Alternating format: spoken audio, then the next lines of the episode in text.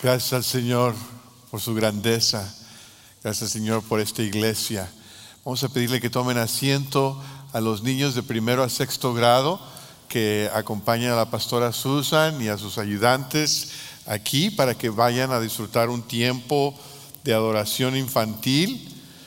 Y también mandamos un saludo a las cuatro o cinco familias que están en el centro estudiantil se dieron de voluntarios para hacer espacio para otros. Que Dios les bendiga y gracias por tomar ese paso ah, de cortesía. Pues ha sido un fin de semana agradable en cuanto al clima, ¿no es cierto? Y es difícil creer que hace un par de semanas tuvimos una tormenta de hielo, ¿no? Ah, pero qué experiencia tan interesante. Para mí fue interesante que en medio de esa tormenta de hielo muchos de ustedes tomaron la oportunidad de servir a otros en, ah, muchas formas. En, las noticias locales salió eh, una de las historias que se dio fue de una ah, familia eh, que sabía que sus vecinos estaban sin electricidad y pusieron enfrente de su casa una mesa con café y con cargadores para teléfonos celulares, invitando a sus vecinos a venir a tomar café, y a cargar sus teléfonos. Y dice eh, el, titular de las noticias, decía, ¿verdad? Que una familia que fue bendecida para bendecir. Y sabe que era familia de Calvary. Ah, así que gracias a Dios por ese testimonio. Tenemos también en nuestra, ah, en nuestra congregación aquellos que, que tienen granjas, ah, que tienen plantación de, de vegetales y otras cosas, y el hielo les hizo daño. Una de las familias de nuestra iglesia, la familia Schuster, ah, tienen pues todos esos vegetales y frutas que han plantado, pero en medio de su pérdida, ellos lo que hicieron el sábado es que empezaron a preparar cajas para aquellos que tenían necesidad. Y dijeron, vamos a tomar oportunidad para enseñarle a nuestros nietos lo que significa dar. Y yo dije, qué cosa tan tremenda que en medio de pérdida esta familia encontró una forma de servir, aprovechó una oportunidad de servir. Y muchos de ustedes lo hicieron, no puedo contar todas las anécdotas porque hay muchas, así que no se vaya a sentir, sabemos que el Señor les ha usado para aprovechar oportunidades en medio de una tormenta de hielo en febrero que no nos hubiéramos imaginado. Y nos recuerda que la vida tiene que ver con oportunidades, oportunidades que aprovechamos o que perdemos. El día de hoy quiero hablarles a ustedes de un relato de alguien que aprovechó una oportunidad y de dos personas que desperdiciaron esa oportunidad. Y le llamo al mensaje de hoy última oportunidad. Seguimos trazando la trayectoria del apóstol Pablo en su prisión, en sus cadenas, en las audiencias y los juicios que tiene que enfrentar dentro del sistema romano. Y hoy empezamos nuestra lectura en el capítulo 25 de Hechos, versículo 13. Si ustedes escucharon el mensaje del domingo pasado, recordarán que al enfrentarse Pablo a Festo, el gobernador de Cesarea, Pablo se da cuenta que no va a haber un juicio justo, y apela al emperador, ¿verdad? El versículo 12 de Hechos 25. Hoy entonces retomamos el relato en el versículo 13. Y dice así la palabra de Dios. Pasados algunos días, el rey Agripa y Bernice llegaron a Cesarea para saludar a Festo. Como se entretuvieron ahí varios días, Festo le presentó al rey el caso de Pablo. Hay aquí un hombre, le dijo, que Félix dejó preso. Cuando fui a Jerusalén, los jefes de los sacerdotes y los ancianos de los judíos presentaron acusaciones contra él y exigieron que se le condenara. Les respondí que no es costumbre de los romanos entregar a ninguna persona sin antes concederle al acusado un careo con sus acusadores y darle la oportunidad de defenderse de los cargos. Cuando acudieron a mí, no dilaté el caso, sino que convoqué al tribunal el día siguiente y mandé traer a este hombre. Al levantarse para hablar, sus acusadores no alegaron, no alegaron en su contra ninguno de los delitos que, ya, que yo había supuesto. Más bien, tenían contra él algunas cuestiones tocantes a su propia religión y sobre un tal Jesús ya muerto que Pablo sostiene que está vivo. Yo no sabía cómo investigar tales cuestiones, así que le pregunté si estaba dispuesto a ir a Jerusalén para ser juzgado allí con respecto a esos cargos. Pero como Pablo apeló para que se le reservara el fallo al emperador, ordené que quedara detenido hasta ser remitido a Roma. A mí también me gustaría oír a ese hombre, le dijo Agripa a Festo. Pues mañana mismo lo oirá usted, le contestó Festo. Es increíble delante de cuántas personas importantes Pablo tuvo la oportunidad de presentar su testimonio. Pablo ha estado delante del Sanedrín, o sea, la Corte Suprema de los Judíos, ha presentado su caso delante de Félix, el gobernador de Cesarea. Ahora Festo es el que le sigue a Félix en la, misma eh, lugar de gobierno y Pablo presenta su caso delante de él. Y ahora estos gobernadores romanos, dentro del imperio romano, ahora llega el rey Agripa, que es la parte judía del gobierno. No representaba a César, sino se supone que representaba al pueblo. Era alguien que conocía las costumbres judías, que cuando menos de nombre practicaba el judaísmo. Y aquí llega y Pablo tiene la oportunidad de presentar el mensaje delante de él. Más tarde Pablo tendrá la oportunidad de aparecer delante del emperador romano. Ahora, estas oportunidades son singulares importantes. Eh, en, algún momento de nuestras vidas tenemos que decidir si las cosas que nos suceden a nosotros son accidentes, son coincidencias o es providencia. En algún momento de nuestra vida tenemos que decidir si la trayectoria de eventos que, que, que han sucedido en nuestra vida son una serie de accidentes o si hay una mano soberana que está orquestando todo para cumplir un propósito divino. Y la forma en que nosotros entendamos eso determinará cómo vamos a responder en cada situación. Aquí, en el caso de Pablo, se ofrece una oportunidad para una esperanza sobrenatural. Una esperanza sobrenatural. Las personas que acusaron a Pablo, que querían matar a Pablo, eran los líderes judíos religiosos.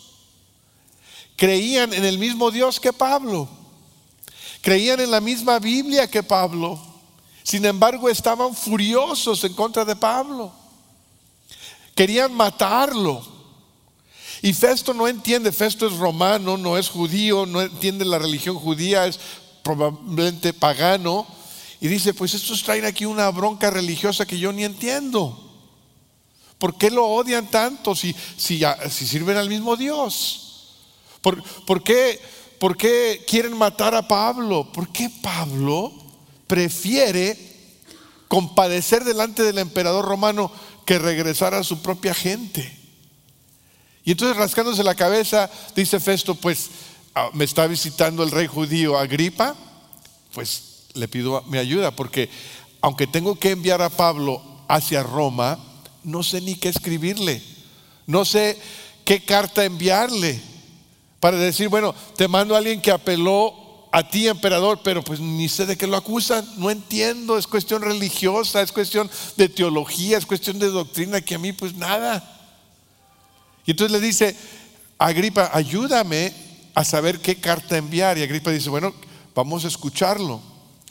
Y Pablo entonces tiene la oportunidad de presentarle a Agripa un mensaje un mensaje de esperanza sobrenatural. No vamos a leer todo el pasaje porque es un pasaje muy largo, pero vamos a, ver selecciones y después ustedes pueden darle lectura más detenidamente. Así que vamos a avanzar al capítulo 26, versículos 6 al 8. Dice de la siguiente forma, y ahora me juzgan por la esperanza que tengo en la promesa que Dios hizo a nuestros antepasados esta es la promesa que nuestras doce tribus esperan alcanzar, rindiendo culto a Dios con diligencia día y noche. Es por esta esperanza, oh rey, por lo que me acusan los judíos. ¿Por qué les parece a ustedes increíble que Dios resucite a los muertos? Pablo estaba proclamando la esperanza de los judíos, pero ahora cumplida. Pablo les dice a los judíos que las promesas que Dios había hecho a sus antepasados ya se han cumplido en Cristo, que la esperanza es real. El problema no era el mensaje de Pablo, el problema era la mentalidad de los judíos, que de alguna forma los judíos habían intercambiado a un Dios sobrenatural por sus rituales religiosos, sus tradiciones, sus reglas. Ellos habían escuchado de un Dios que los rescató de la esclavitud en Egipto, que abrió el mar rojo para que caminaran sobre tierra seca, que, que, derrumbó los muros de Jericó, que los libró de sus enemigos, un Dios de milagros, un Dios sobrenatural. Ahora lo habían intercambiado por ritos y reglas religiosas. Lo habían vuelto en un Dios de bolsillo un Dios para caso de emergencias, un Dios a quien puedo acomodar en mi horario y en mi vida cómoda. Y, y Pablo entraba para, para sacudir ese tipo de entendimiento de Dios. Pablo entraba para derrumbar sus tradiciones y, y sus ideas preconcebidas. Pablo venía a presentar un Dios sobrenatural, un Dios que ha entrado en la experiencia humana milagrosamente.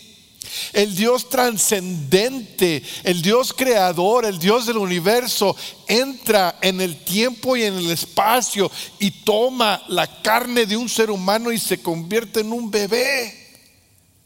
El milagro de la encarnación. Y camina entre nosotros y vive una, una vida sin pecado. Y va a sufrir una muerte cruel, una muerte cruenta, horrible, injusta, sangrienta, dolorosa, llevando el pecado del mundo sobre sí. Es sepultado. Y al tercer día Dios le levanta de los muertos. Pablo viene a darles una esperanza sobrenatural, una esperanza de un Dios que levanta a los muertos, una esperanza que elimina todas las limitaciones humanas, una esperanza que abre el universo de oportunidades, más allá de lo mundano, de lo, de lo pequeño, de lo insignificante. Esa era su oportunidad. Y yo me pregunto cuántas veces la gente religiosa se conforma con una esperanza menor. ¿Cuántas veces hemos intercambiado nuestra fe en Dios por reglas y ritos y tradiciones? Y hemos reducido a Dios a una fórmula que podemos manejar. ¿Cuál es nuestra esperanza? ¿Qué esperamos?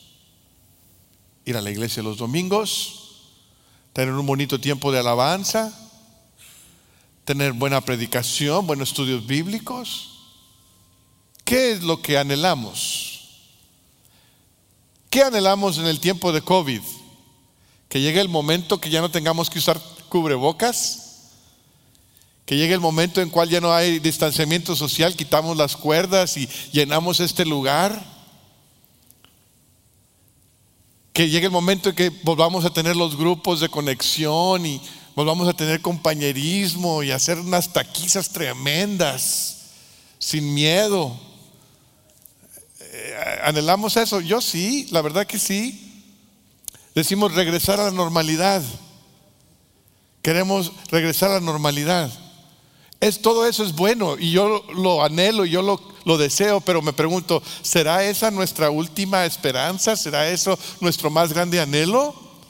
Porque me temo que Cristo no bajó de su trono celestial para venir acá y morir en la cruz para que regresáramos a la normalidad. Me temo que la razón que Cristo vino al mundo es para que dejáramos la normalidad y viviéramos de forma extraordinaria.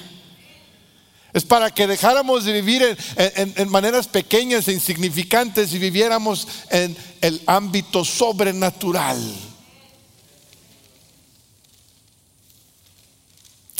Escuché un relato recientemente de, que había escuchado hace tiempo de un señor que se le dio la noticia ah, de que tenía una enfermedad eh, terminal y que le quedaban algunas semanas para vivir. Y el Señor llamó a su pastor y le dijo, pastor, me dice el doctor que solamente me quedan algunas semanas y yo quisiera expresar mis deseos para el servicio fúnebre. Me gustaría que me pusieran tal y tal ropa, me gustaría que se canten tales y tales canciones y himnos, que se lea esta lectura y y el pastor estaba tomando anotación de todo lo que esta persona deseaba en su funeral. Y le dice, sí, vamos a hacer lo mejor para cumplir con tus deseos. Y le dice, pastor, una cosa más. Pues sí. Dice, ahí en el ataúd, cuando yo esté tendido ahí, quiero que me pongan un tenedor en la mano. Dice, pastor, ¿qué? Sí, un tenedor en la mano. Oye, ¿y eso qué? Le dice, mire, pastor, es que yo he estado mucho tiempo en la iglesia y cuando hay convivios en la iglesia y estamos ahí platicando y comiendo una comida rica, eh, siempre viene alguien y dice, quédate con tu tenedor. Y yo sé que cuando me dicen quédate con tu tenedor, que lo mejor está por venir. A veces es un chocoflán así de esos a veces es un pastel de queso con cajeta. A, veces es un, eh, eh, es un pastel de zanahorias así con, con ese betún de como una pulgada. Dice, y, disfruto el tiempo de esperar el, el postre, porque es la mejor parte de la comida. Dice, entonces, yo quiero que me ponga un tenedor en la mano y que cuando la gente pase por ahí y vea mi, cuerpo y vea el tenedor digan, ¿y el tenedor qué? Pastor, yo quiero que usted les diga que lo mejor está por venir. Que nuestra esperanza no está en lo que se ve y en lo que se siente y en lo pequeño, sino que hay algo mucho más grande y sobrenatural que nos espera. Oportunidad de una esperanza sobrenatural, oportunidad de un amor satisfacedor. Pablo tuvo un encuentro con un amor transformador en el camino a Damasco. Ese amor eh, lo detuvo, lo cambió. Y ese Dios de amor escogió a Pablo para ser embajador de reconciliación a un mundo perdido. Un día Pablo estaba lleno de odio para los cristianos, su corazón estaba lleno de rencor, quería matarlos. Y después de su encuentro en el camino a Damasco, ahora Pablo tiene amor. Amor por, por aquellos que siguen a Jesús y amor por aquellos que todavía no han escuchado de Jesús y está dispuesto a sacrificar su comodidad, a que lo azoten, a que, a que le den con las piedras, aún a correr riesgo de muerte para que aquellos naciones que no conocen a Dios vengan a conocer el amor de Dios. Y Pablo le cuenta Agripa de ese encuentro tan determinante en el camino a Damasco. Y después le dice ahí en el versículo 17 al 18 del capítulo 26, le está contando lo que el Señor le dice a Pablo en su encuentro. Dice, ahora ponte en pie y escúchame y luego el versículo 17 dice, te libraré de tu propio pueblo y de los gentiles, te envío a estos para que les abran los ojos y se conviertan de las tinieblas a la luz y del poder de Satanás a Dios, a fin de que por la fe en mí reciban el perdón de los pecados y la herencia entre los santificados. Dios rescata a Pablo para que por medio de Pablo las naciones conozcan su rescate. Dios ama tanto a las naciones que lo que Él quiere, fíjense las cuatro cosas que menciona aquí, lo que Él quiere es que se vuelvan de la oscuridad a su luz admirable, que sean liberados del poder de Satanás y sean entregados al poder de Dios, que sus pecados sean perdonados para siempre y que tengan un lugar entre los santos. Ese es el amor de Dios. Es un amor que rescata es un amor que perdona. Es un amor que toma al pecador y lo convierte en santo.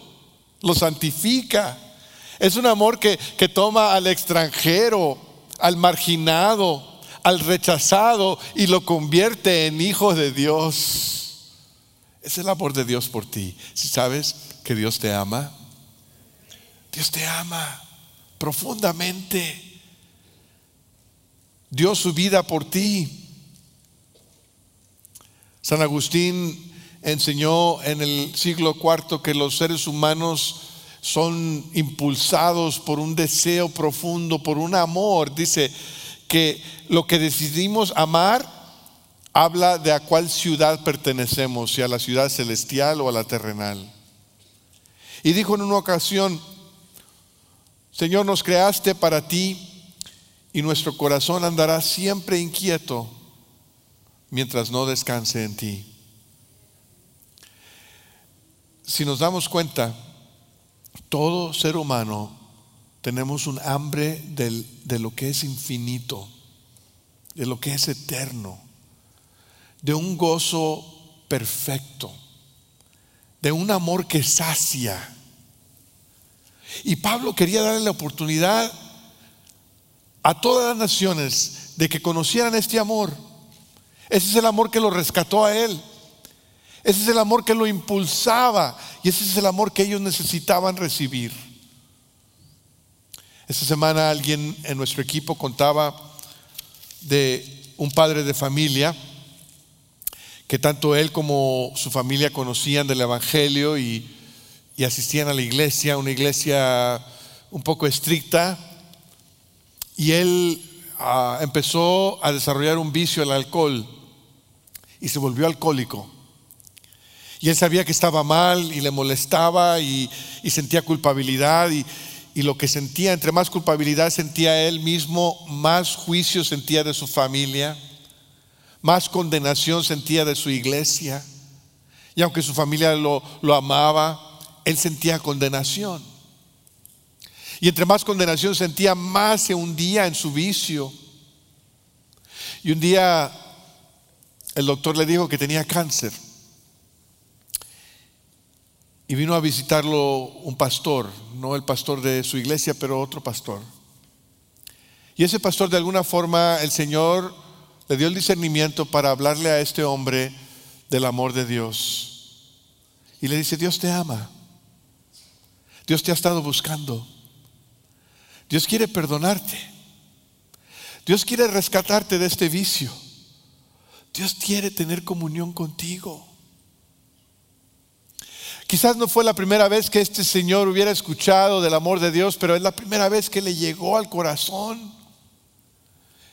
Y en ese momento abrió su corazón al amor increíble, inmerecido de Dios. Y Dios entró en su vida y le perdonó y le rescató. Y le concedió más años de vida de lo que se había imaginado.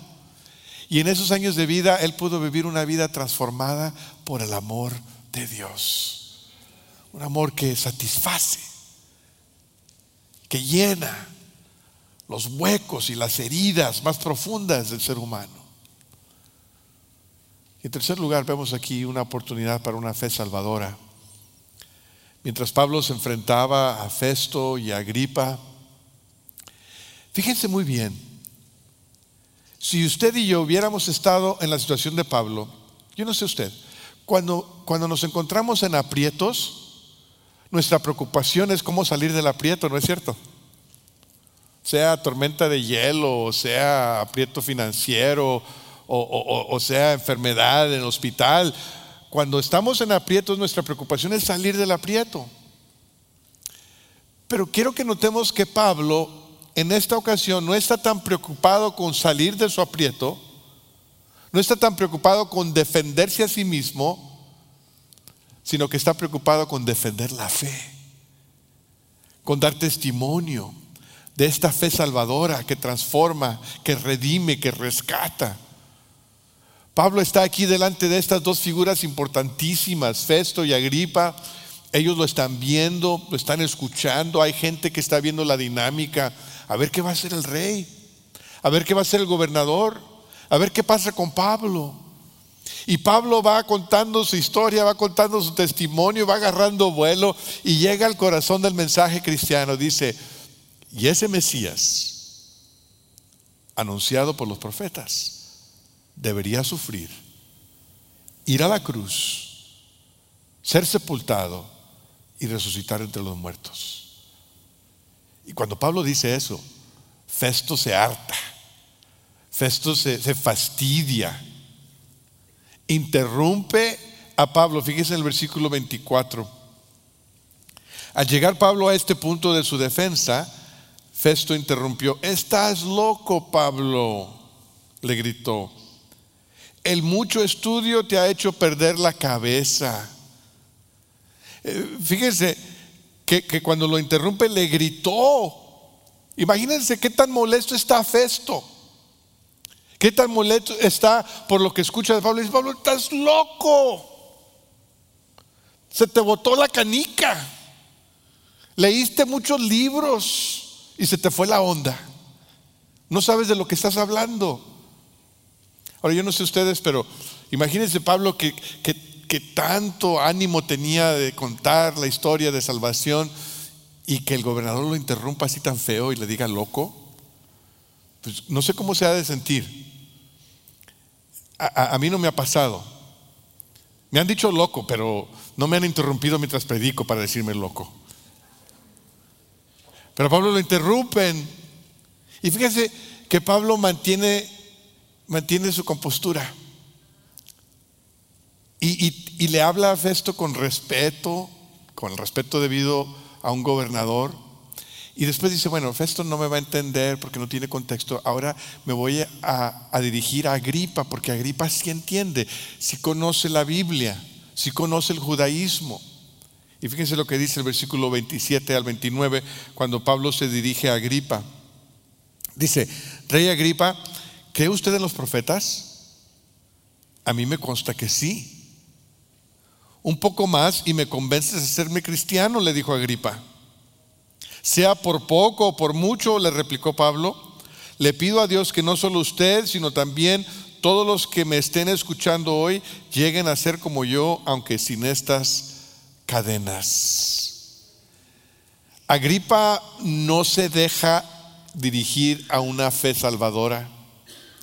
Eh, extiende la mano y dice, espérate tantito, ya casi, ya casi crees que a poco, a poco crees que ahorita me vas a convertir en cristiano. Si no sabes que yo soy un rey, eh, ¿cómo se te ocurre que en este momento yo me vaya a volver a Jesús de Nazaret? Otra vez, Pablo, en primer lugar, eh, Festo le llama loco, en segundo lugar, el rey le dice, ¿A poco tú crees que me vas a convertir así tan fácil? Quizás alguien de nosotros hubiera dicho, ¿saben qué? Olvídalo. Mejor me salgo de aquí, me vuelvo a mi celda, llávenme cuando salga el barco a Roma, porque ustedes nomás no. Pero se da cuenta que Pablo no se da por vencido. Pablo insiste y le dice, no, es, no me importa si es por poco o por mucho, lo que yo quisiera es que conociera lo que yo conozco. Que si tú conocieras la esperanza que yo tengo, que si tú conocieras el amor que me ha transformado, que si tú conocieras la presencia y el poder de Cristo que yo disfruto, tú también creerías, tú también confiarías en Cristo. Para Pablo, en ese momento, la victoria no era el que él fuera liberado de la cárcel. Para Pablo en ese momento la victoria era que Festo y Agripa fueran liberados de sus pecados. Que si solo creían en Cristo como su Señor y Salvador personal, podían experimentar la salvación increíble de Dios. Pero la historia no termina así. Eso es lo triste. Festo y Agripa y Bernice y los que están con ellos se levantan y salen. Dejan a Pablo ahí parado. Y mientras van saliendo, van hablando, pobre Pablo, si no ha hecho nada para estar en la cárcel, no ha hecho nada digno de sufrir la pena de muerte. Si no hubiera apelado al emperador, ya lo hubiéramos liberado. Pobrecito. La ironía es que el pobrecito no era Pablo. El pobrecito era Festo y Agripa. Ellos creían que Pablo había perdido la oportunidad de ser liberado, pero los que habían perdido la oportunidad de ser liberados eran ellos, de ser liberados por el poder de Dios. A veces aquellos que creen que son los grandes no son los grandes. No hay lugar más alto no hay mejor estatura que estar de rodillas enfrente de la cruz del Calvario. No importa quién seas, quién te creas, cuánto sepas. Nuestra única esperanza es caer de rodillas delante de Cristo, el Rey y el Señor resucitado. No sabemos si en algún momento después Agripa o Festo pudieron confiar en Cristo. La Biblia no los dice. No sabemos si tuvieron otra oportunidad para escuchar y para creer. Lo que sí sabemos es que ese día la tuvieron. Ese día hubo una oportunidad de un encuentro divino. Pablo aprovechó la oportunidad de contar y ellos desperdiciaron la oportunidad de recibir en su soberanía, Dios siempre está orquestando oportunidades de redención. Dios siempre está arreglando citas divinas. Y hay aquellos que tienen el discernimiento para verlas y aprovecharlas. Y hay otros que se pasan por desapercibidos. La oportunidad de una esperanza sobrenatural, de un amor satisfacedor y de una fe salvadora. Nosotros la tenemos hoy. Tenemos oportunidades de citas divinas. Déjame decirte que hoy si estás aquí o en línea o en el centro estudiantil, no es coincidencia que estés aquí. Esta es una cita divina.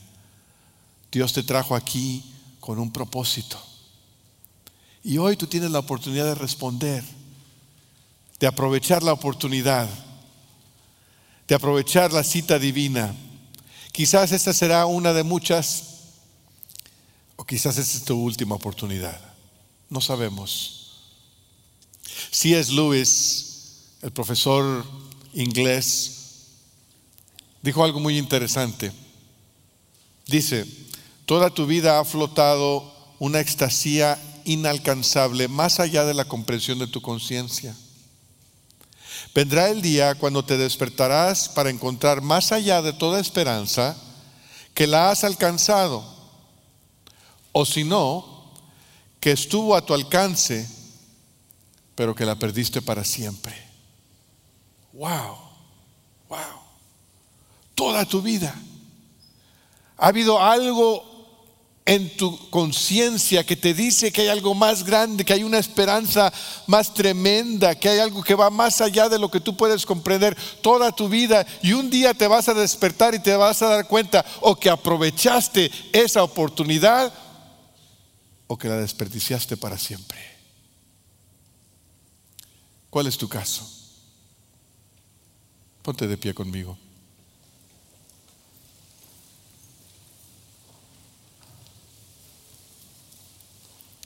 Te invito hoy a aprovechar la oportunidad de conocer a Cristo como tu Señor y Salvador personal. Si nunca has puesto tu fe en Él, hoy lo puedes hacer. Quizás sea tu última oportunidad, quizás no, pero lo puedes aprovechar hoy para conocer esa esperanza, ese amor que solamente Él ofrece. Quizás el compromiso que necesitas considerar hoy es un compromiso de aprovechar oportunidades para compartir el amor de Dios con otros que lo necesitan tanto. Quizás tu oración el día de hoy debe ser, Señor, ayúdame a aprovechar oportunidades en mi vida para amar y servir a otros. Esta semana algunos de ustedes pasaron por la central de autobuses aquí en McAllen y vieron el gran número de personas que buscan refugio de Centroamérica. Y dijeron, volvemos a estar en crisis y hay mucha gente que, que está siendo detenida y después soltados ¿qué vamos a hacer? Y llamaron a nuestra oficina y nuestro equipo de misiones empezó a hacer llamadas. Llamamos a, la hermana Norma de Caridades Católicas y dijimos, ¿qué necesitan? Y dijo, necesitamos cubrebocas, necesitamos eh, desinfectante, necesitamos jamón y queso para hacer sándwiches. Y aprovechamos la oportunidad. Les mandamos seis mil máscaras, 100 botellas de desinfectante y jamón y queso para que hicieran sándwiches. Una oportunidad pequeña pero importante para servir en el nombre de Cristo. Y esas oportunidades van a seguir viniendo. Y habrán aquellos que las aprovechan y habrán aquellos que las desperdician. Señor, el día de hoy venimos delante de ti agradecidos por la vida de Pablo, agradecidos por la salvación en Cristo pidiéndote que en este momento podamos aprovechar la oportunidad que pones delante de nosotros. Si es para salvación, que hoy sea el día de salvación. Si es para ser testigos tuyos, ayúdanos, Señor, a hacerlo fielmente. Perdona nuestros pecados. Perdona la pequeñez de nuestra fe. Perdona las cosas insignificantes que nos preocupan. Y ayúdanos a enamorarnos de ti, Señor. Prepara nuestro corazón para la cena del Señor, al celebrar el sacrificio tan grande que tú hiciste en la cruz. En Cristo Jesús. Amén. Mientras cantamos, responde al Señor, aprovecha la oportunidad, haz tu compromiso.